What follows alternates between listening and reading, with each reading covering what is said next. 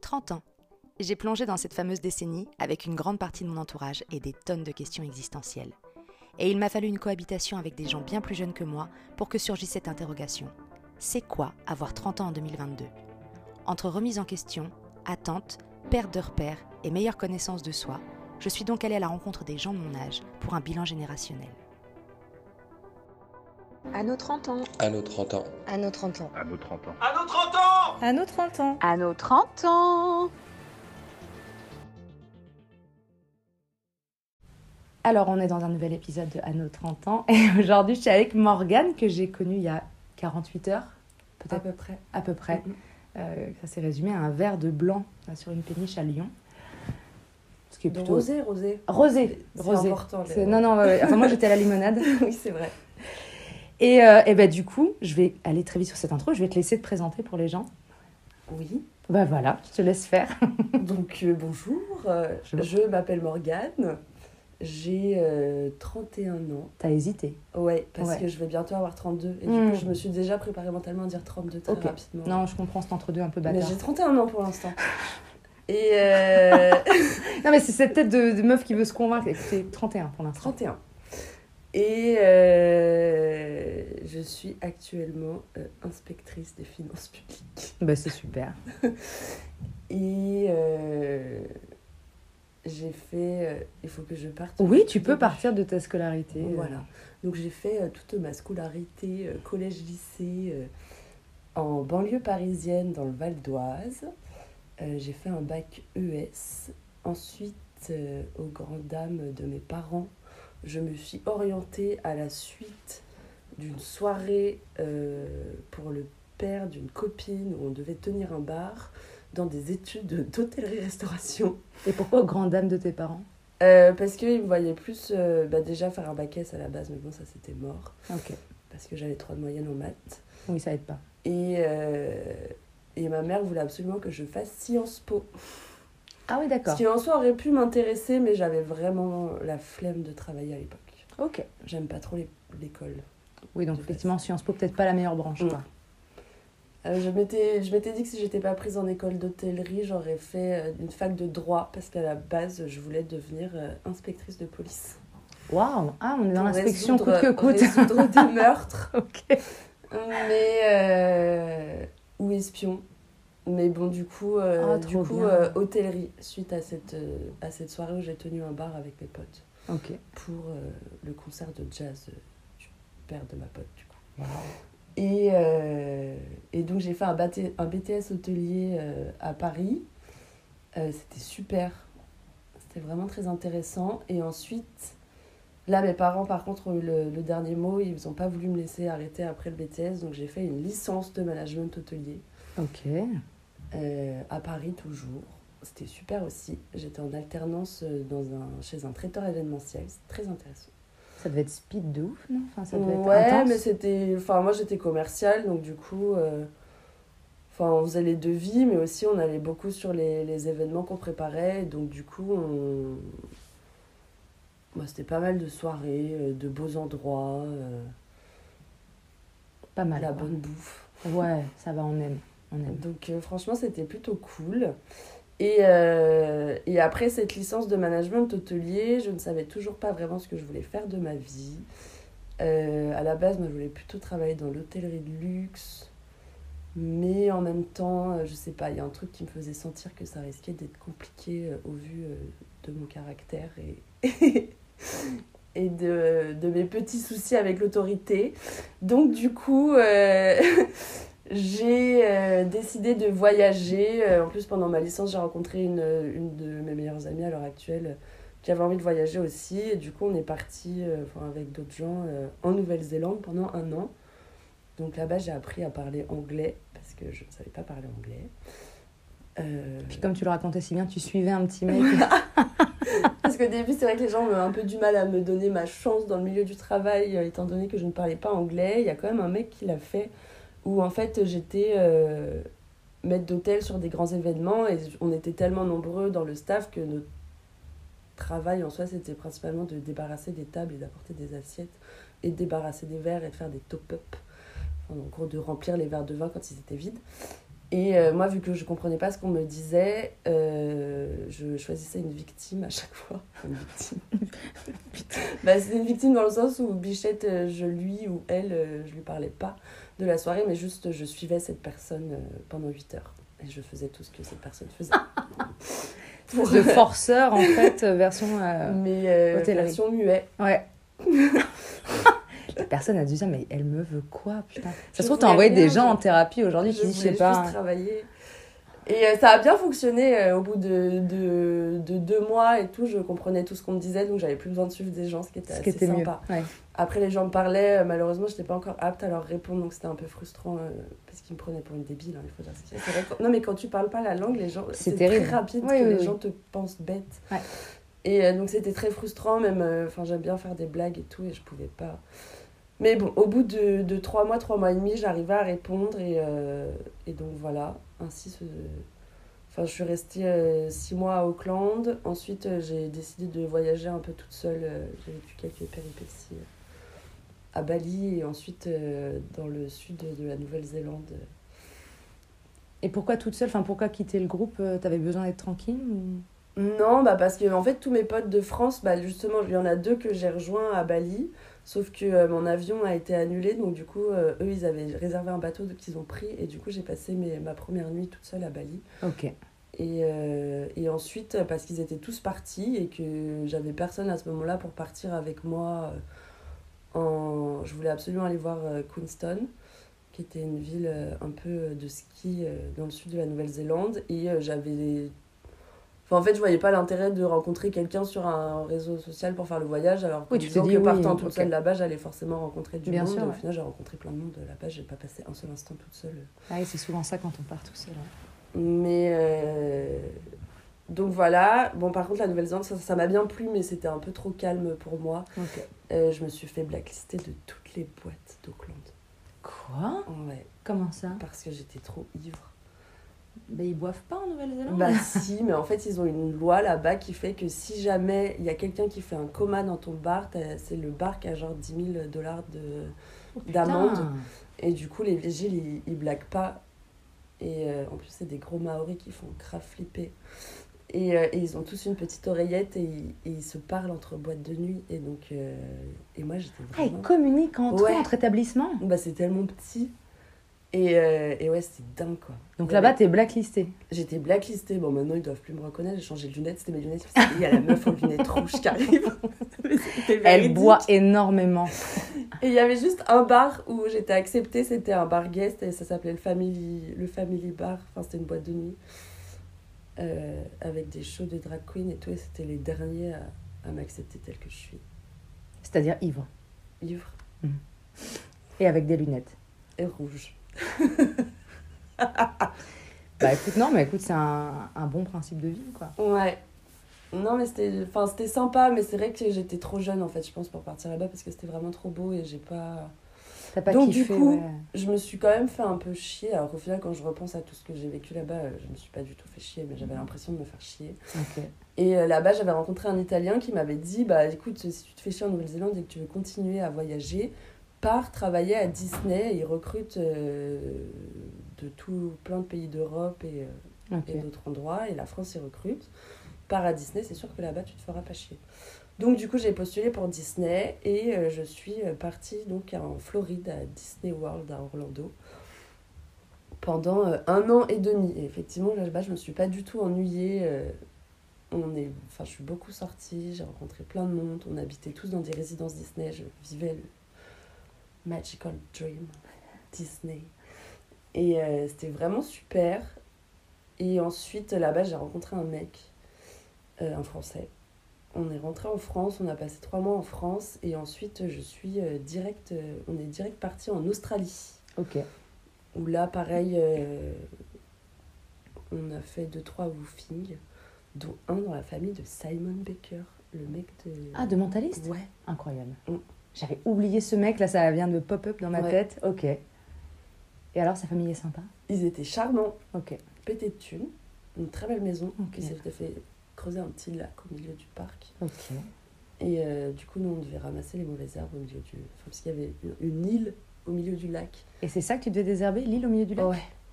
Tu y allais en bateau? En barque? Ouais. Ouais. Improbable ce boulot. Ouais. Putain, moi un- je me dis là, tous mes boulots ils étaient éclatés. Je travaillais chez McDo, il y a une meuf, elle désherbait un îlot au milieu d'un lac en Australie. Ok.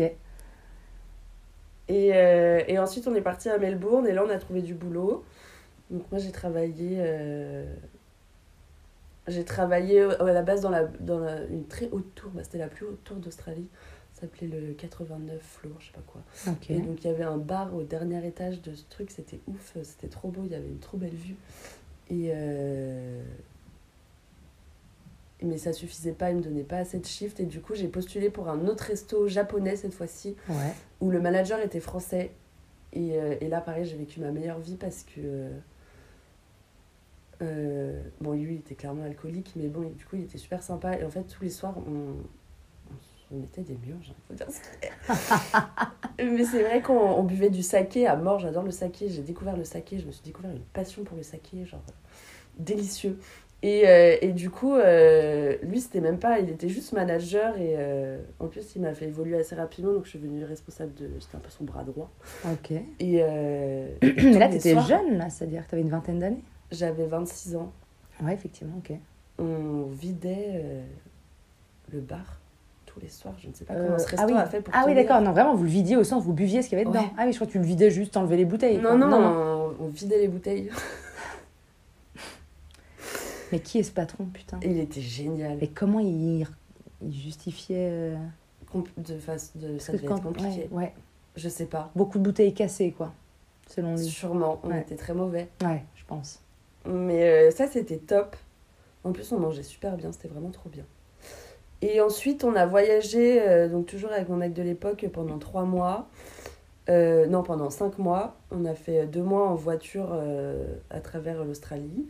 Et ensuite, on a fait trois mois en Asie. On a fait euh, Bali, Thaïlande, Laos, Cambodge et Vietnam. Et Japon. Ah, waouh Et euh, c'était top. Et ensuite, on est rentré en France. Et au bout de deux jours, je me suis rendu compte que le mec allait parler à des putes sur Internet. Euh, Au sens propre, des, des Ouais, femmes qui se prostituaient D'accord. prostituées. Ouais, pardon. Non, non, mais des fois, il y a- tu sais qu'il y a des gens qui sont insultants, mais d'accord, donc il y a des vraies prostituées oui, en ligne, ok. Oui, il allait sur des sites euh, de prostitution. Et il le faisait pas quand vous étiez en voyage? Si, il l'avait fait une fois, je l'avais cramé. Je lui avais dit, tu refais ça. Enfin, pas deux. Une fois, pas Ok. deux. Bah ouais, je voulais pas le larguer à l'époque parce que du coup, j'allais me retrouver toute seule en Australie. On est prendre un appart à deux. et Je me suis dit, oh purée. Et en plus, c'est vrai que sans lui, je pense pas que j'aurais fait tout ce voyage en Asie et tout. Donc c'est vrai que j'étais restée un peu par intérêt. Mais du coup, ouais, trois jours plus tard, euh, ce bolos, il avait laissé son email connecté à mon téléphone. Donc j'ai même pas fouillé. C'est juste Oui, ça reçu l'email en Ok. fait. De Alors, la juste- dame qui lui répondait. Je voulais juste savoir de façon très triviale, très terre à terre, comment ça se passait financièrement pour voyager autant Parce qu'il faut quand même économiser un peu. J'imagine par exemple des pays comme le Japon. Bah, j'avais bossé. Alors, le truc, c'est qu'en Australie, euh, en fait, une fois que tu es. Si jamais tu te mets à avoir le visa, euh, Travail, le, là visa, le vrai visa à la fin qui te permet de t'installer, ils te, ils te recrutent un peu en 40 heures comme en France. D'accord. Mais quand t'as pas ce visa-là, en fait, ils te font travailler qu'en CDD à l'heure. Et donc, moi, je faisais des horaires de malade, genre, je faisais des semaines de, 60 heures, euh, de 60 heures par semaine. Ah, ok. Et en plus, j'étais payée euh, bah, entre 35 et 45 dollars de l'heure. Donc, euh, j'ai économisé 15 000 dollars en 6 mois. Ah, bordel. Ah, ouais. D'accord, non, mais c'était pour savoir. Je savais jamais comment les gens qui voyageaient autant Et, faisaient. et aux États-Unis, c'est pareil, on est payé au pourboire. Et à la fin de mon contrat, enfin les six derniers mois, j'étais chef de bar. Et pareil, je gagnais, je gagnais deux- 200, 300 euros par soir. Donc, euh, Ouais, ça va très vite. je suis rentrée avec, euh, avec 6 000 euros. Ouais, en tranquille, France. ouais. ouais. Et en Australie, 15 000. Donc, euh, et euh, dans mon voyage en Australie, en, Asie, en plus, mon mec de l'époque était très radin. Donc, euh, Puis t'as des pays où ça coûte moins cher. ça coûte beaucoup moins cher, c'est sûr. Parce que le Japon, je sais que c'est assez. Le. Japon, c'est cher, mais même là-bas, on a réussi à peu près quand même à Ouais, s'en sortir. ouais. euh, Ok. J'ai dépensé 5000 euros en 3 mois. Ouais, donc que dalle, quoi. Mm. Donc tu rentres et ton mec euh, discute avec des femmes euh, qui Donc ne sont pas quitte. toi, qui ne sont pas toi en tout cas. Je le quitte Bonne idée. euh, par message après deux ans de relation. Oui, bon, après, il y avait un contexte un peu particulier. Ouais, et euh, j'en ai eu. Enfin, vraiment, ça a été euh, très simple comme rupture. J'en ai vécu des beaucoup plus dures pour des relations de mois. Il l'a bien accepté, tu veux dire? Enfin, il l'a. Non Bah, il a dit. euh, Enfin, non, il, m'a, il avait continué un peu à m'envoyer des messages, mais moi, j'en ai très vite eu rien à foutre. Oui, voilà, il y a eu un détachement émotionnel très vite. Et bon, je pense qu'il l'a très vite compris. et Ok. que c'était mort, et c'est vrai que je ne sais même pas ce qui est devenu cette personne, quoi, c'est dingue. Bref, et du coup, euh, je me suis retrouvée en France, donc c'était Noël. Et euh, j'avais pas envie de rester sur Paris, je ne savais toujours pas ce que je voulais faire de ma vie. Et j'avais une copine à ce moment-là qui était en. Elle faisait un an d'études à Lyon. Et du coup, j'ai pris une valise et je lui ai dit Bah, viens, je viens te rejoindre une semaine parce qu'elle, elle devait rentrer à Paris pour un stage euh, la semaine, enfin d'après. Et du coup, je suis venue avec une valise et en même temps que j'étais à Lyon, j'ai quand même postulé pour deux trois jobs et j'ai eu un entretien bah, au Mama Shelter, là où j'ai rencontré Nono. Et, euh, et j'ai été prise et du coup, je suis jamais repartie de Lyon. Donc, t'es devenue lyonnaise d'adoption, quoi. Ouais, enfin, je, je suis lyonnaise euh, puisque mes parents sont lyonnais. Ok, Mais- d'accord. Je sens. c'est comme les Bretons. Alors, je suis breton. Ok, ok, ok. Croix-Rousse, c'est pas nul. Croix-Rousse, c'est pas juste un boulevard et une place du marché. Ok. Et, euh, et du coup, j'ai fait coloc euh, chez ma pote. Euh, au Mama, c'était top. Euh, bah, j'ai rencontré un bon groupe de potes, dont Nolwenn, qui du coup est la personne grâce à qui nous rencontrons Exactement. aujourd'hui.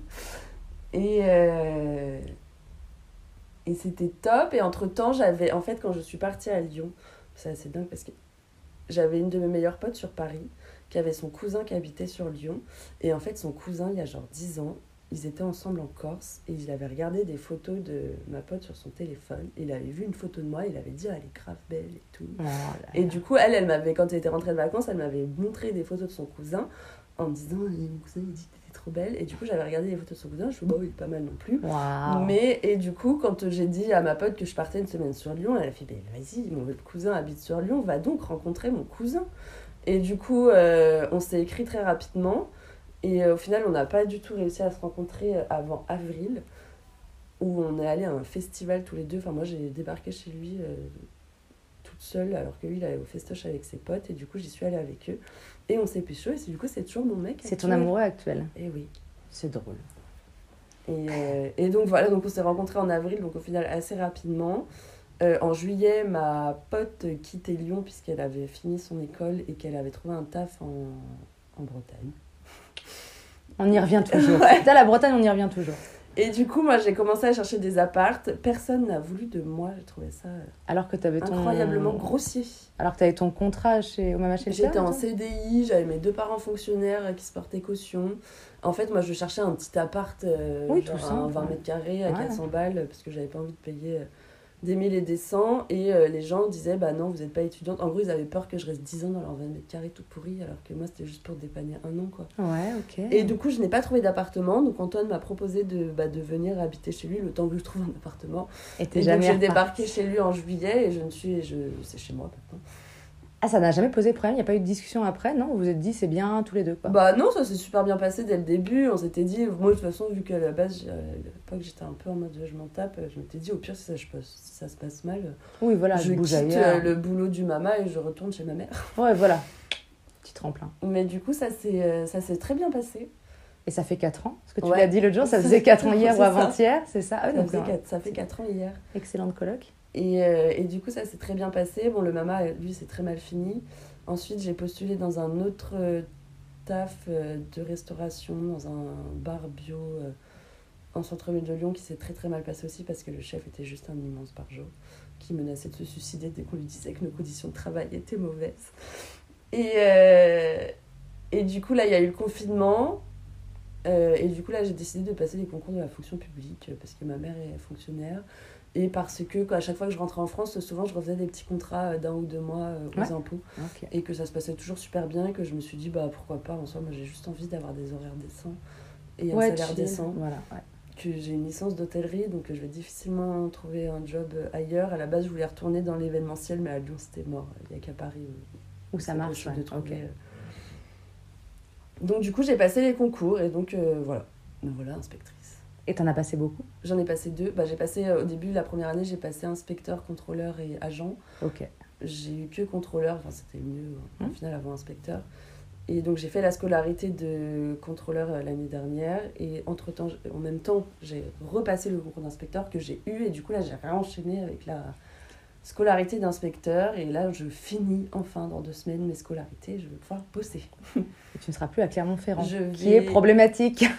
Euh, oui, parce que du coup, pour ma scolarité Je d'inspecteur... pense que ça faisait je une heure que je te connaissais, t'étais en train de dire, ah putain, j'ai pas envie d'y aller. Non, là, je sais que j'y retourne lundi, j'ai pas envie. Oui, mais c'est bientôt là. Et je suis mutée dans l'heure, par contre, ça, ça va être aussi... un- Moi, je l'ai vu, ton petit village, il a l'air joli. Ouais. On n'est pas sur une grande conviction, ok. On verra. Bon, après, c'est pas pour la vie. Non, et puis en plus, c'est un job cool là qu'on m'a affecté. Je vais être en brigade de contrôle et recherche. C'est un peu les espions de la DGFIP euh, qui vont. Donc au final, je reviens à. En fait, tu reviens à l'espionnage, en fait. Tout était qu'une boucle. C'est les gens ouais, qui. Ok. vont- Donc, ça fait un parcours hyper dense, j'en reviens pas. T'as quoi, un an de moins que moi? Oui, c'est ça, on a un an d'écart. Mm. Et bah, du coup, la question que je pose un peu à tout le monde, est-ce que tu arrives à te remémorer comment tu étais à peu près à 20 ans? Donc, tu devais être en école ou en BTS euh, hôtellerie. Oh, ouais, j'étais en BTS. Est-ce que tu vois à peu près la personne que tu étais à cette époque Euh, Comparé à maintenant, c'est comment il a changé ton rapport à toi? Euh, Moi, j'ai un peu tout dans les discours autour de moi. J'ai des gens qui font des thérapies, j'ai des gens qui se sont fait très mal au corps, donc qui sont un peu plus attentifs. euh, voilà. C'est comment il change ton rapport à vraiment là pour le coup à toi-même entre tes 20 ans et maintenant. Enfin, t'es- on va dire tes 22, si on veut faire 10 ans pile poil, t'es tes 22, 32. Qu'est-ce que ça t'a apporté Bah, De toute façon, le fait de voyager, les histoires d'amour, les expériences pro. Et ça donne quoi ton rapport? Est-ce qu'il y a des choses que tu même plus par rapport à euh, qu'on te fasse subir ou des choses voilà, ou des limites que tu as posées euh, différemment d'il y a 10 ans?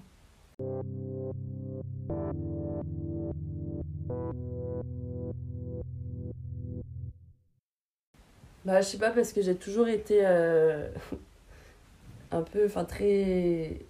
Comme je disais, j'ai un rapport à l'autorité qui est un peu compliqué, très insolente et très euh, insouciante. En fait, genre vraiment, je faisais mes dingueries sur dingueries quand j'avais 20 ans. Et j'ai pas l'impression d'avoir tant changé que ça, mis à part que maintenant j'ai quand même un peu plus euh, peur de ce qui pourrait m'arriver. Alors qu'à l'époque, vraiment, genre, je rentrais de soirée en boîte à 5h du mat, j'avais la flemme de prendre du métro, je faisais du stop, quoi, toute seule. Ok. Ça s'est toujours très bien terminé. Oui. Et, euh, Bah, sinon, tu serais du- pas là du tout oui. ouais. Mais euh, ouais, je me dis, je faisais vraiment des trucs. euh, J'étais une grosse dingo. Mais euh, non, ouais, j'ai-. Enfin. Plus de peur en vieillissant tu- Un petit peu plus ou plus de Ouais, maintenant euh, j'aurais plus peur maintenant quand je rentre dans la rue le soir toute seule et tout, alors qu'à l'époque, vraiment, j'avais zéro peur. Genre, euh, je pensais que j'étais invincible. Euh, Et puis, enfin, je sais pas, par contre, j'ai toujours été. euh, Enfin, j'ai jamais. Enfin, là, sur. En tout cas, mon comportement vis-à-vis des autres et tout, j'ai toujours été considérée comme une grande gueule un peu chiante. euh, féministe et ça j'ai l'impression de l'avoir toujours été en fait Euh, j'ai pas changé évolué Ok. dessus Après, ça, c'est pas un gros défaut féministe, c'est plutôt. non non mais justement enfin c'est pas un défaut mais c'est juste que ça c'est un truc que je suis assez fière parce que même au collège où genre j'étais super maigre et tout je me prenais plein de harcèlement parce que j'étais maigre Oui, mais t'aurais été grosse, de toute façon, Oui, ça aurait voilà. été autre chose. et, euh, et ça m'a jamais traumatisée quoi genre euh, je me souviens je faisais les pires trucs à la passe euh, qui passaient pour des trucs de bolos genre j'étais inscrite au, au club lecture euh, je faisais le club paillettes aussi à l'école C'est club quoi le club paillette on faisait des paillettes sur tissu Attends, c'est incroyable. C'était de la couture en gros. Quoi. Bah ouais, c'est hyper bien. Et on avait monté notre propre club de théâtre avec nos potes où on faisait des représentations dans le jardin d'une de nos potes et tout. Attends, c'est hyper bien. Bah ouais, mais sauf qu'à l'époque, les gens ils Oui, tu passais pour euh, une merde. Ouais, voilà, ouais, c'est ça. Et euh, ça m'a jamais traumatisé. Genre. euh, T'en avais déjà rien à foutre de oui. ce truc-là? Ah, c'est un- non, mais pour quelqu'un de jeune, Je c'est sais rare. pas, je me disais, je. Ou alors c'était intégré, tu disais je suis une bolosse, donc quitte à être une bolosse, autant faire ce que je veux. Je sais pas. T'as pas de souvenir Je m'en euh, tapais. Ouais, tu t'en foutais? Et est-ce que dans ton rapport aux autres, ça a changé en vieillissant? Est-ce que tu as l'impression qu'il y a des gens qui ont, je sais pas, abusé de tes limites ou que tu les posais moins facilement plus jeune Ou est-ce qu'il y a des choses qui ont changé dans ton rapport à l'autre, justement? Bah non, non, euh, non. T'as toujours su dire non, par Ouais. exemple? C'est vrai? Ouais. Ah, mais attends, c'est trop Ah bien. oui, oui, non, mais moi j'étais d'une insolence rare, euh, mais dès. euh, Quitte à pas être primaire, aimé quoi. par les autres, ça te Ah oui, posait pas oui. de problème? Et, euh, et du coup, euh, mes limites, elles sont très vite posées. Et, enfin, après, moi, j'ai pas trop de limites, genre sur l'humour ou sur. Enfin, j'accepte, euh, mais genre. euh, Enfin, j'ai pas peur de dire à quelqu'un quand il dit de la merde ou. Est-ce que tu as changé ton discours? Est-ce que tu penses que tu étais plus brute dans ton discours Oui, plus jeune et que tu mets un peu contre, plus les oui. formes en vieillissant pour J'arrive un peu faire plus attention? Parce que j'ai l'impression qu'il y a des âges où on... Bon, alors, le- l'adolescence, c'est pire. Des fois, j'entends des ados qui communiquent entre eux. Je trouve que c'est... C'est c'est dur, quoi. L'adolescence, ils ont une Ouais. façon de se parler. Il faut pas être susceptible, quoi. Et Oui. j'ai l'impression peut-être qu'en vieillissant, on fait peut-être un peu plus attention, au moins avec nos proches, de pas trop blesser. euh, Oui, oui, non, mais c'est sûr que j'ai des... un discours un peu plus mesuré, bien que. mais euh, j'essaye de. Parce que je me suis rendu compte que ça fonctionnait pas, même avec mon mec, par exemple. Avoue à l'heure actuelle, quand même, avoir eu beaucoup de révélations, notamment sur les questions euh, bah, de l'homosexualité, du transgenre, euh, féminisme et tout. Où au début, en fait, je vrillais direct dès qu'il disait un truc que, que je trouvais faux. Ouais. Et, euh, et on s'engueulait à mort. Parce que tu as l'impression que son propos était absurde et du coup, ça Oui. te faisait péter les plombs. Et, euh, et du coup, euh, là-dessus, bon, bah lui a déjà bien mesuré son discours. Ok. Mais, mais moi aussi, je me suis rendu compte qu'au final, ça servait à rien de s'énerver. Après, au bon, il y a des, oui, des thématiques sur l'ultra-racisme où ça peut être justifié, mais des fois, oui, il y a des gens qui disent des trucs Oui, mais plus par méconnaissance. euh, tu voilà, dans le fond, il voilà. n'a pas mauvais fond, C'est ça. Puis c'est de la vraie méconnaissance, tu vois. Bah, c'est ça. Il y a des gens, ils alimentent juste leur haine euh, par des propos un peu nuls, mais Et donc là, même avec des gens que je connais pas forcément, bon, alors, faut, voilà, faut faire attention à ce qu'ils disent quand même, mais quand c'est parfois juste maladroit, j'essaye de ne plus euh, partir dans les tours. Mais non, mais c'est bien, parce que moi je m'énerve. Donc, euh, ça, enfin, ça dépend, mais globalement, euh, si j'ai un- si, si moi, j'ai un coup dans le nez, c'est pire. oui. où les gens sont là, les bougnoules dehors, je suis là, alors? Non, c'est nul. Ouais, ok. non. Oui, donc il y a plus de mesures, le propos, le fond reste le même, ta pensée reste la même. Ouais. Et tu te sentais, par exemple, tu parlais du féminisme, tu te sentais aussi féministe à 20 ans? Parce que Moi j'ai l'impression que le mouvement il est plus fort Mais je aujourd'hui. me sentais pas féministe parce que ça existe. Enfin, Oui, c'est- ça on n'en parlait pas, mais pas on n'en du parlait tout, pas ouais. du tout. Mais en tout cas, j'ai toujours. euh, Enfin, je me suis jamais sentie euh, inférieure euh, parce que femme. Je me suis jamais sentie contrainte à avoir des certains comportements parce que je suis une femme. T'as pas senti que tu avais normalisé par exemple des formes d'agression comme on peut avoir? Moi je sais que je réagis beaucoup plus vivement aujourd'hui. Mais j'ai au toujours réagi en fait parce que justement. Enfin, souvent, je me souviens la réaction première de mes potes quand on était au lycée, genre qu'il y a des mecs quand on allait en soirée, qu'on était genre deux trois dans la rue et qui commençaient à nous suivre, à nous parler. Elles, elles étaient un peu tétanisées, à se taire, et moi je leur disais non mais parlons de lui, il va rien nous faire en fait. Et du coup, euh, souvent j'étais la meuf qui allait parler normal aux mecs euh, en me disant mais en fait on n'est pas du tout intéressés. genre, Ça ne sert à rien ce que tu fais. tu peux continuer à nous suivre si tu veux, mais ça ne mènera à rien. Et souvent, les mecs, du coup, se cassaient en mode bon, bah d'accord, salut, bonne soirée. Et ça évoquait aucune peur ou aucun énervement chez toi, genre de comportement? Non, par contre, ça m'énervait pas, alors que maintenant, ça m'énerve. Et le pire, c'est quand j'ai été en BTS hôtellerie-restauration, j'étais obligée de m'habiller en tailleur et que je faisais tous les allers-retours, euh, tous les jours, euh, Val d'Oise, Paris. Donc, euh, je prenais le train et le métro. Et qu'il n'y avait pas un jour où il n'y avait pas un mec qui venait me parler dans le métro. Mais en fait, ça me faisait rire à l'époque. Enfin, Mais de toute façon, c'est aussi des façons de se défendre. Moi je sais qu'adolescente, on faisait ça. mais ouais, euh, je me souviens d'une fois d'un mec qui me suivait, genre je, suis, je descendais à Gare du Nord du coup pour prendre le, le Transilien après. Et il y a un mec qui était sorti du métro en même temps que moi et qui commençait à me suivre, à me donner sa carte, à me dire Prends ma carte, je t'emmènerai au Bouddha Bar, euh, je t'apprendrai le secret de la vie éternelle. euh, Ah, waouh. en gros quoi. Et, euh, C'est une drôle de façon de dire qu'on a envie de coucher et moi, avec du coup, je continue à marcher en mode ouais, ouais, t'inquiète, je prends ta carte, pas de sous. Et le mec fait non, mais attends, arrête de marcher parce qu'en fait, moi, je suis descendue du métro pour toi, donc là, faut que je retourne prendre le prochain. Et j'étais là, mais j'en ai rien à foutre en fait, gros. Si tu veux continuer à me parler, soit tu marches avec moi, mais sinon, euh, la conversation s'arrête ici, bonne soirée. Ah waouh Et aussi, une fois où par contre, là, c'était un peu plus violent, toujours à Gare du Nord, où genre j'avais mis un short avec un collant noir, alors certes transparent, avec par-dessus un collant résille. Et il y a un mec random qui passe à côté de moi et qui me dit Ah, collant de pute Ah, Et là, j'ai brillé, genre, je me suis mise à hurler toute seule. Et c'est ça qui m'énervait tout le temps dans ces situations c'est que tous les gens se retournent vers toi en mode Oh, elle crie.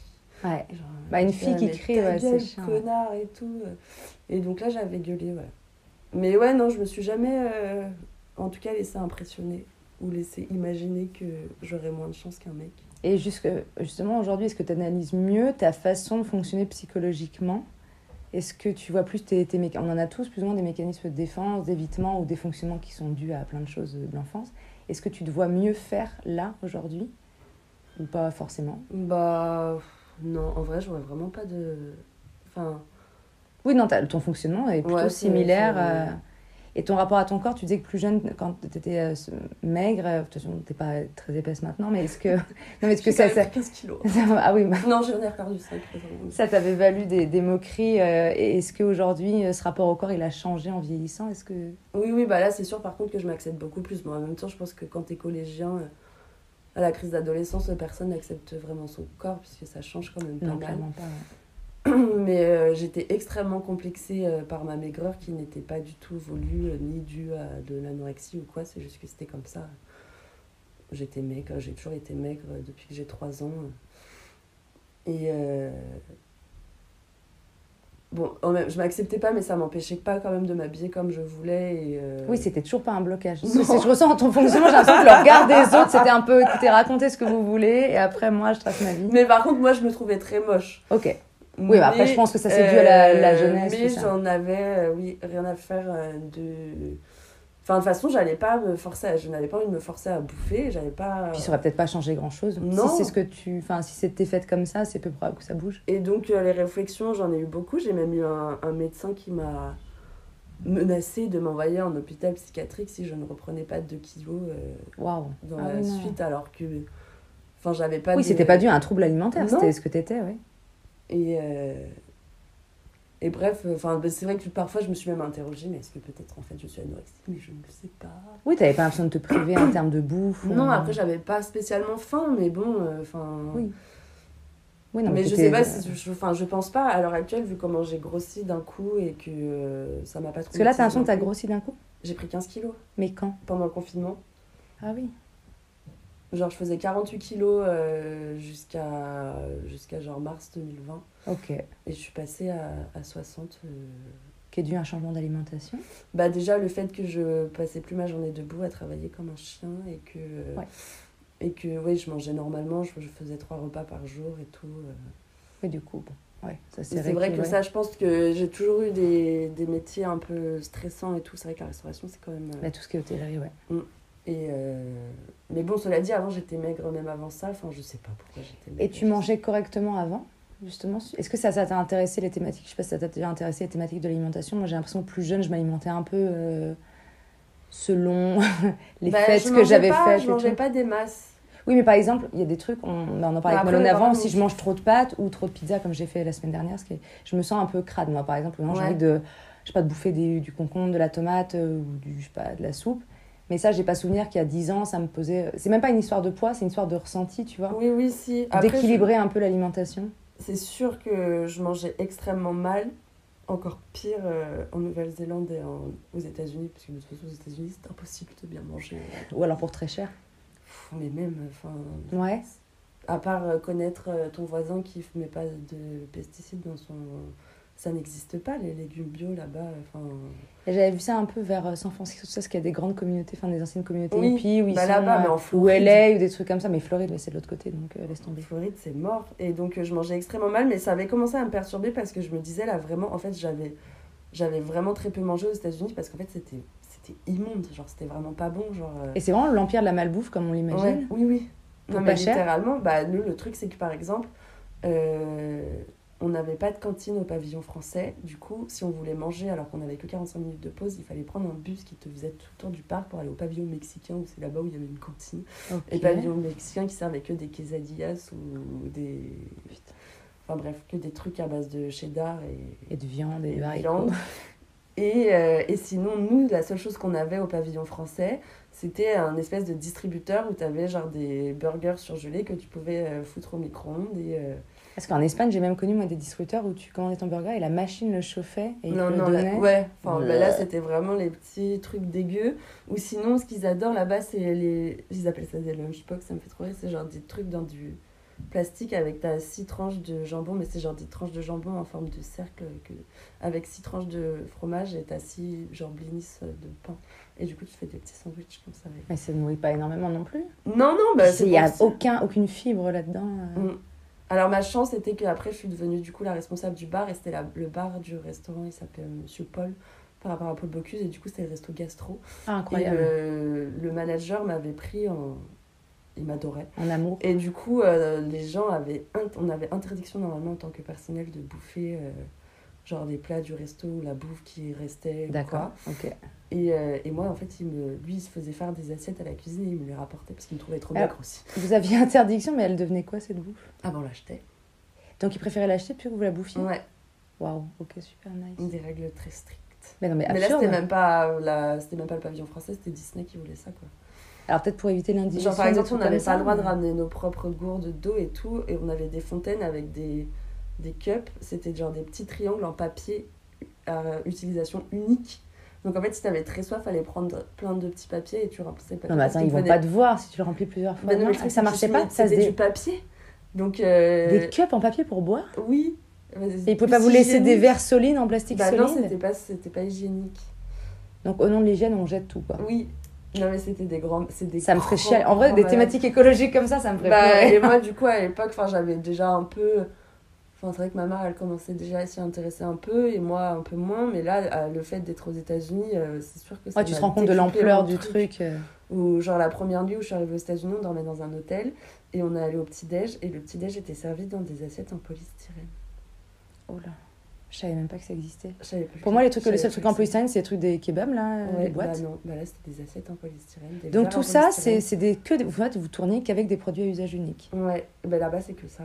Et, euh, et du coup, en fait, à la fin, on les voyait et genre, du coup, enfin, au début, on savait pas, tu vois, on s'est dit polystyrène, enfin, on n'a pas trop capté, donc tu prends deux, trois assiettes comme tu fais dans. Ouais. En fait, toutes les assiettes, elles partent à la poubelle direct et tout, c'était horrible, ça m'a traumatisé. Puis je sais même pas dans quelle mesure ça se recycle, Ah, ça, zéro, ça n'a rien. zéro, Que dalle. pétrole, c'est 100% du. Oh là là. Ouais. Donc du coup, ça m'a un peu éveillée sur la question de l'écologie. Donc en Australie, j'ai essayé de faire beaucoup plus attention. Et euh, une fois rentrée en France, c'était devenu un peu très important pour moi. Et donc avec le confinement et avec le temps d'aller pouvoir aller sur les marchés, d'acheter des produits bio, là on a commencé vraiment avec mon mec à faire de la bonne bouffe et à bien manger. Et c'est aussi pour ça, je pense que j'ai grossi du coup.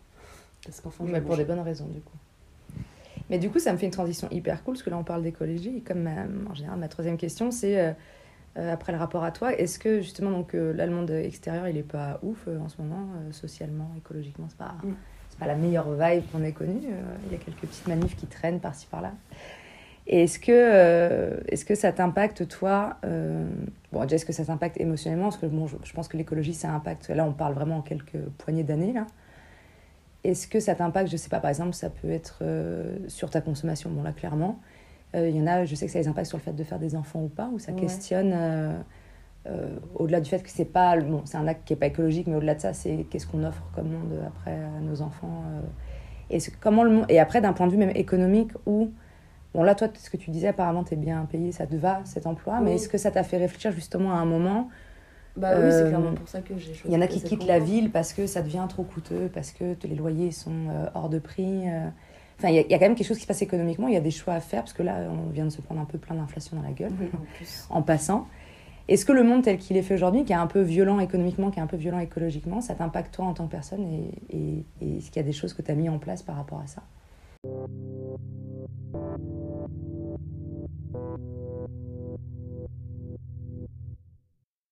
Bah, c'est vrai que j'ai toujours eu un peu des tendances à me à être extrêmement stressée, encore plus dans les périodes justement de stress, donc d'examen ou de concours ou quoi. Et euh, j'ai fait une espèce de mini-dépression euh, pour mes 30 ans, où euh, en fait j'ai remis toute ma, ma vie en question en me disant mais qu'est-ce que je fous? Euh, Moi je voulais continuer à voyager. Euh, J'étais pas sûre de vouloir passer ma vie avec un mec, enfin avec le même mec toute ma vie. Je savais pas si je voudrais faire des enfants ou pas, effectivement, aussi par rapport à ces trucs de l'écologie. Euh... Ouais, c'était assez hard à ce moment-là. Ouais, la grosse, grosse remise en question, Ouais. il y a tout qui va. Euh, du coup, j'avais, j'étais allée voir une psy, et c'est, enfin, c'est drôle, mais euh, la meuf m'a reçue une première fois, je lui ai raconté toute ma vie. Elle avait l'air, euh, ouais, bon, ça va. Et la deuxième fois que j'y suis, euh, elle- c'est quand même moi qui ai dit non, mais si, on va quand même faire un deuxième rendez-vous, madame, s'il vous plaît. Donc elle m'a dit ok, deuxième rendez-vous, et la meuf, elle m'a larguée. Elle m'a dit non, mais vous avez pas besoin d'un psy, madame, tout va très bien. C'est rarissime, j'avais jamais entendu ça. En général, ils dit, insistent un allez, peu. Vous allez très bien, en fait. C'est juste quoi des questionnements ton humains. caprice et tu, tu repars te bouger le et cul. tu reprends ta vie comme euh, où elle en était. Et t'as l'impression que c'était juste comme, euh, comme Bah, diagnostic? en- Oui, parce que dans le fond, c'est... en fait, je me pose énormément de questions et je suis toujours à dire... euh, mais oui, on vit dans un monde injuste et c'est normal de se poser des questions. Alors après, peut-être que je pars un peu trop en mode drama, mais en soi, j'ai rien qui va. Enfin, c'est Camille, elle fait Vous avez un mec, il a l'air décent. Vous avez, là, vous savez, vous venez d'avoir votre concours, vous allez avoir un salaire décent, vous êtes, vous avez plus la peur de l'emploi. Euh, vous avez un entourage qui a l'air décent. Il n'y a rien dans ce que vous me racontez qui me semble euh, poser vraiment souci. Euh, du fait de toutes les questions que vous posez et la façon de vous exprimer, vous avez l'air d'être tout à fait euh, normalement euh, constitué. Il n'y a rien qui a fait donc stop. Oui, mais après, avoir le schéma sociétal complet peut ne pas suffire à aller bien. Non, mais je, je gens qui disjonctent, euh, je sais pas. Moi, je suis pas totalement d'accord avec Xanoctic parce qu'il y a des gens qui ont euh, femmes, enfants, argent, maison payée et, Et tout ça, et ils pètent en plein vol et, euh, et parce qu'il y a quelque chose qui cloche ou que leur ressenti fait qu'ils ne sentent pas. euh, Bah, je suis d'accord. Après, ça, enfin, ça peut être dans le sens Bon, où ça peut être ton cas, euh, mais il faut pas minimiser s'il y a un mal-être en tout cas. euh. Je sais pas si elle a voulu faire en mode je fais un petit électrochoc ou genre euh, limite un boost de confiance en elle. Genre Hmm. elle se fait larguer par son psy parce qu'elle va trop bien. Ça ferait un très bon bouquin par contre. Comment mon psy m'a largué parce que je n'avais pas de problème. Et euh, mais dans le fond, pas, je sais pas si ça a marché ou pas, mais bon, au final, ça y est, ça, c'est reparti, ça va mieux. Toi, ça t'a fait du bien quand même cette réaction? Enfin, ça t'a permis de. Je sais pas si ça m'a fait du bien. euh, C'est vrai que je me suis réal- j'ai réalisé que ça n'allait pas si mal que ça au final. Oui, t'avais peut-être juste j'arrête de chouiner un peu sur mon sort. C'était un peu le post-Covid où c'est vrai qu'à l'époque, je sortais vachement et par contre, ça, le Covid m'a fait vraiment. Enfin, j'ai plus trop envie d'aller dans des grosses soirées. euh, genre- Ça t'a fait changer de rythme de vie Ouais. en fait. Ok. Et, Et du coup, donc- pour le reste, est-ce que ça t'a permis de te questionner sur où t'en étais? Ça t'a permis de passer tes concours du coup? Bah, j'avais déjà eu contrôleur à ce moment-là. J'ai quand même, euh, du coup, j'ai bataillé. euh, Ça a été un peu dur quand même, encore la période où je passais inspecteur, parce que c'était un gros stress. J'ai l'impression que si j'avais pas inspecteur à cette année-là, j'allais. C'était mort. Parce que euh, Antoine voulait changer de boulot, donc vu que j'allais sûrement devoir déménager, euh, il attendait que j'ai le concours pour changer de boulot. Que ben, moi, j'avais quand même envie de faire un enfant. Et Oui, donc t'as coup, une envie d'enfant. Moi, j'ai quand même envie là, Ok. c'est sûr. Ok, ok. Je me suis longtemps posé la question. Non, non, mais euh, attends, y a pas... je comprends très bien. Est-ce que, est-ce que euh, le, avoir un enfant dans ce monde-là, est-ce que ça te fait un paradoxe à la fois ton envie à toi profonde d'avoir, d'être mère Ouais, d'autre mais part, en même de temps, ce je monde-là? me dis. euh, Enfin, en fait, souvent, je suis là à me, me morfondre sur le sort de l'humanité. Justement, c'est ce que la psy m'avait quand même dit que j'avais trop tendance à me personnifier dans les gens, à, à, à m'imaginer ce que les gens ressentaient face à leur situation. Alors qu'en fait, elle me disait peut-être que dans leur tête, c'est pas du tout comme ça. En fait, faut arrêter d'avoir pitié pour tout le monde. Oui, une espèce euh, d'extrême empathie. T'es pas, euh, t'es ok. pas Sœur Teresa et surtout que tu sais pas ce que le- la personne pense vraiment. Oui. Ce qui n'était pas faux. Oui, t'es dans la supposition. Et du coup, euh, bah, parfois c'est vrai que je vais un peu déprimer et parfois je vais dire, mais en fait je m'en, je m'en tape. Si je veux faire un gosse, je fais un gosse et je m'en fous. Moi de toute façon, euh, dans 40 ans je suis morte. Enfin, dans, enfin, dans Ouais, ouais, 40 ouais, ou 50 d'accord. ans je suis morte et euh, la vie de mon gosse. Je m'en tape. et voilà. Que si lui veut. Enfin, merde. Oui, mais même si là, on, a- on sait qu'on a moins de 3 ans là, pour changer, pour infléchir le, le changement de température, donc ça va impacter notre vie forcément. Est-ce que si à un moment, par exemple, ton enfant en âge où il est capable de comprendre et il pose des questions, est-ce que tu sauras lui dire euh, je savais, je t'ai fait, et de, de lui expliquer aussi les bonnes raisons pour, euh, pour lesquelles Bah tu oui, l'as pour fait lui dire Ouais. que le changement, dans tous les cas, il viendra aussi des enfants de sa génération, tout Et ça. donc, si on laisse que les gens qui s'en tapent justement faire des gosses, bah, ça va pas aller mieux. Alors Oui, que voilà. si justement il y a des gens conscients qu'en font, euh, peut-être qu'ils arriveront aussi à conscientiser les autres. Complètement. Parce que là, actuelle, génération. enfin, je veux dire, ceux qui continuent vraiment à faire. Oui, parce qu'il y a même les conflits armés, enfin, je sais pas si ça va continuer de s'étendre et tout. Et je me demandais, euh, les gens qui font des enfants, justement, comment ils abordent ça. Parce que c'est il y, y a quelque chose d'assez injuste, de par ce qui s'est passé par les générations précédentes, que nous, on est à faire ce choix d'un peu entre deux. C'est pour certains, en tout cas, l'envie profonde d'avoir un enfant et en même temps cette inquiétude. Et ce monde-là, on l'a un peu hérité. C'est pas que notre génération, c'est plutôt celle Bah d'avant. oui, je disais, on paye un peu cher. Je pense qu'on est. Peut-être après, il y a eu des générations d'après-guerre qui se sont posées les questions. Mais là, je voyais tout à l'heure une information. Le taux de natalité, il a jamais été aussi bas depuis 1946. Oui, oui. Sauf Bah, qu'en même au 46, Japon, c'était dû au contexte euh, enfin de, de guerre, alors que là, on a un contexte qui est bien plus Mm. global. euh. Mais toi, ça t'empêche pas du tout Mm, de. Non, je me suis vraiment posé la question à un moment, mais euh, je crois que j'ai quand même. Enfin, en fait, j'ai envie de. Je sais pas, enfin, ouais, j'ai envie de faire un. Non, mais parce que j'ai l'impression mais oui. après- après de stagner, tu vois. Enfin, je sais pas, je trouve que de faire un enfant, ça te permet de. d'avancer. Bah, en tout cas, dans ton cas, oui, ça dans peut- ma, ça- dans ouais, ouais, mon- non, dans ouais, ouais, mon- carrément. Pour moi, en tout cas, euh, ouais. Ça te rendrait hyper heureuse. euh, Bah, ça me ferait plaisir d'avoir un petit pupio avec mon pupio. Un piou avec ton piou-piou. Oui. Non, mais carrément, mais c'est juste, voilà, moi je me demande, j'ai discuté avec quelques copines qui ont un peu ce discours-là aussi, de, de faire Mais des générations un peu plus. sensation d'avoir rencontré la bonne personne et que Oui, voilà, je pense qu'il y a ça aussi où tu as envie euh, de Ouais. passer une autre étape sûr que euh, dans l'amour. toute seule, si j'étais célibataire, j'aurais pas du tout. euh, L'envie, elle est née du fait de d'être avec euh, la personne qui te correspond? Ouais. ou c'était quelque chose de... Non, t'avais bon, après, prévu- c'est vrai, quand j'étais plus jeune, je m'étais, sais, on se fait toujours son petit chemin de vie. Oui, Et je bien m'étais dit, euh, à 31, à 30, 31 ans, je ferai mon premier enfant, bon, ce qui du coup n'est pas le cas, c'est loupé. c'est mort. C'est Dans raté. deux dans deux semaines. Donc, euh, Bah, à part si vraiment tu fais une C'est grossesse express, je sais pas. c'est râpé.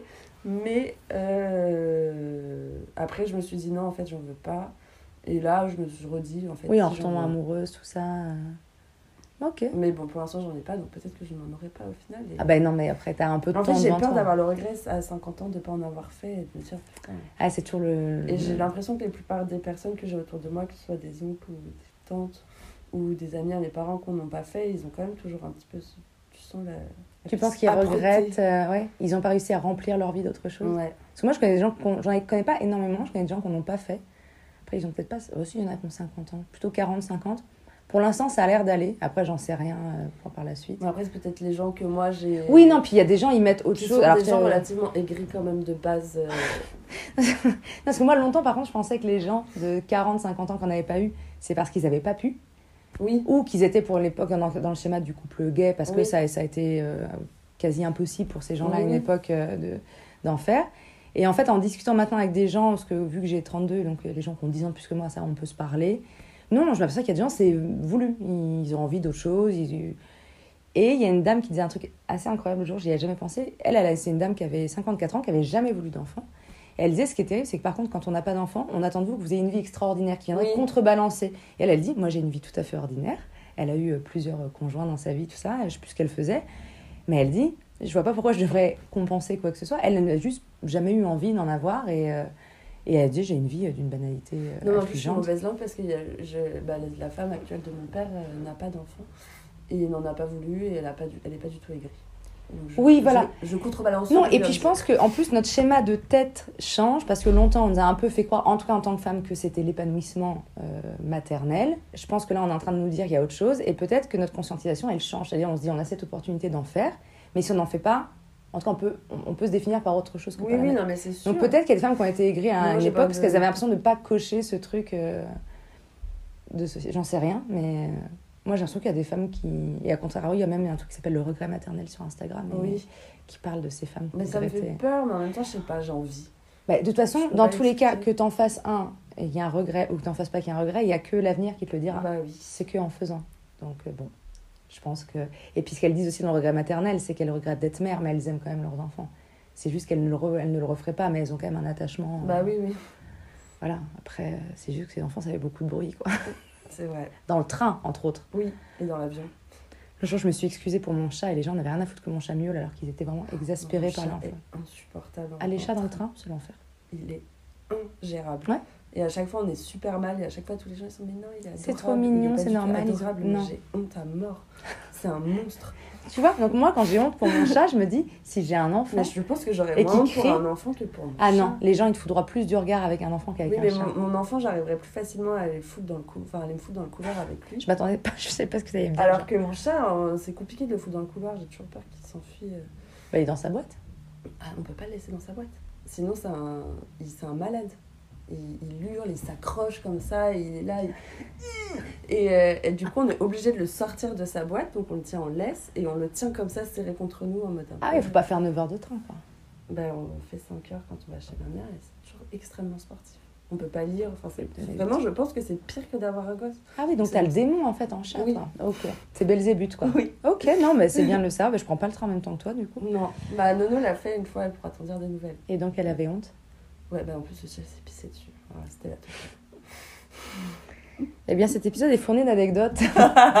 je vais vraiment en reparler, vraiment, c'est chat qui se vit dessus. Et du coup, ce que je- pour, en, en conclusion de tout ça, donc de toute cette vie extrêmement dense, euh, de fait de d'Australie, de, de rupture, de prostituée en ligne, euh, et de, de, de concours euh, dans l'inspection, euh, enfin dans, dans la fonction publique. Est-ce qu'il y a quelque chose que Tanti, on en parlait tout à l'heure, est-ce qu'il y a quelque chose euh, Je te dis, c'est pas vraiment mantra le mot que je cherche, mais plus un truc de vie, un espèce de, je sais pas, un espèce de leitmotiv qui te permet de bah, d'avancer. euh. Après, ce que tu disais de caractère, t'avoir, je trouve ça incroyable ce que tu disais tout à l'heure, d'avoir jamais rien eu à foutre des autres. Bah, c'est ça, moi, je pense. Moi, c'est Mais vraiment ton lait- Si c'est ça ton leitmotiv, moi je vais le prendre, ça me fait plaisir parce que moi j'ai pas été comme ça plus jeune. Est-ce que c'est un peu ça qui t'aide aujourd'hui à être euh, c'est qui toi-même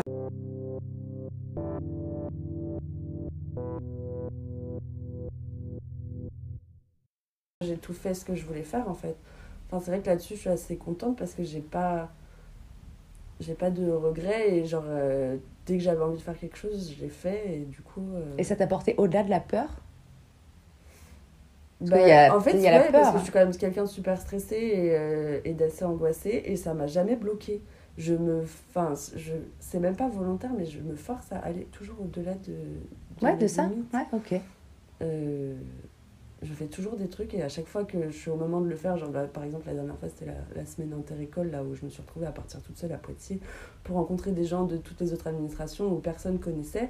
Et quand j'en parlais à tous les autres de mon école ils me disaient mais tu vas toute seule Je disais bah oui. Après, c'est Poitiers, t'es quand même allée en Nouvelle-Zélande, donc on- non mais c'était juste le fait de passer une semaine avec des gens que tu connaissais pas. pas. Bah oui. Et, euh, et en fait, du coup, euh, déjà, moi, je m'étais pas posé la question un seul instant quand j'ai postulé pour le truc. À aucun moment, je m'étais dit, je vais me retrouver solo à Poitiers. Ouais, tu t'es pas dit c'est une dinguerie quoi. Et, euh, et c'est donc en voyant la réaction des gens, je me suis dit, mais quoi enfin... Et du coup, dans le train, je me suis dit, mais putain, mais qu'est-ce que je me fais chier à aller à Poitiers alors que je pourrais être tranquille avec mes potes dans ma classe à, à Clermont. Et au final, j'ai passé une semaine extraordinaire. Et donc, à chaque fois, j'ai pas de regret de. Et t'as l'impression que globalement, ces expériences-là fait, où. Non, mais tu bah non, c'est pas con du tout. Au contraire, ça te permet. Je trouve ça incroyable. Moi, il y a, il y, a, euh, il y a des tas de fois. Je sais pas si j'ai renoncé à des trucs par peur, mais ça a pu me mettre dans des états euh, de stress intense. euh. Bah, stress intense, mais bon, du coup, je prends un petit, euh, un petit phytose, euh, mon petit rescue euh, fleur de bac. Là. Trop mignonne. Je me gave de plantes. Et puis, j'y vais quand même. C'est comme une quoi. camé mais soft en fait. Ok. non mais ce qui est incroyable c'est qu'en fait si on est honnête avec nous-mêmes à chaque fois qu'on va stresser dans une épreuve quelle qu'elle soit, l'idée c'est que à chaque fois qu'on a stressé les fois d'avant on s'en est toujours sorti et il n'y a pas eu mort Oui, d'homme. Et euh. souvent, c'est, ça reste des. Enfin, moi, j'ai pas de mauvais souvenirs de Moi où je suis sortie de ma zone de confort, en fait. Non non t'as raison. Bah t'as toujours ce moment où ça te perturbe. Ah oui, non, mais j'ai des, des moments d'angoisse. La, la veille d'avant de partir en Nouvelle-Zélande, j'étais là, mais en fait, je. Je pas. fais n'importe quoi. Je, je- une fois de plus, je fais n'importe quoi avec ma vie. Je fais que de la merde. Mais Alors qu'en fait au truc de final, fou. euh, bon, j'ai fait beaucoup de conneries là-bas, mais. euh, Comme être reste- blacklisté de toutes les boîtes de. par exemple. Ou, euh, ouais. Ouais mais voilà. Et aujourd'hui tu parles anglais du coup? Yes, I do. Oh, wow, c'était impressionnant. Même moi, je ne sais pas ce que ça veut dire. ok, non, mais ok, donc on va dire que le leitmotiv de vie, ça serait, euh, ça serait, il faut faire ce dont on a envie et prendre de l'ophyto si ça va pas. Oui. C'est ça. Ben écoute, merci beaucoup, c'était trop cool. Euh, merci pour euh, ces 50 minutes alors qu'on se connaît à peine. Oui. Et ben ça sera le, je sais pas quel épisode du podcast, je le noterai en ligne. Merci. Au revoir. Merci à vous d'avoir écouté un épisode de À nos 30 ans, le podcast qui témoigne d'un âge de l'entre-deux assumé et raconté par les trentenaires eux-mêmes. À bientôt!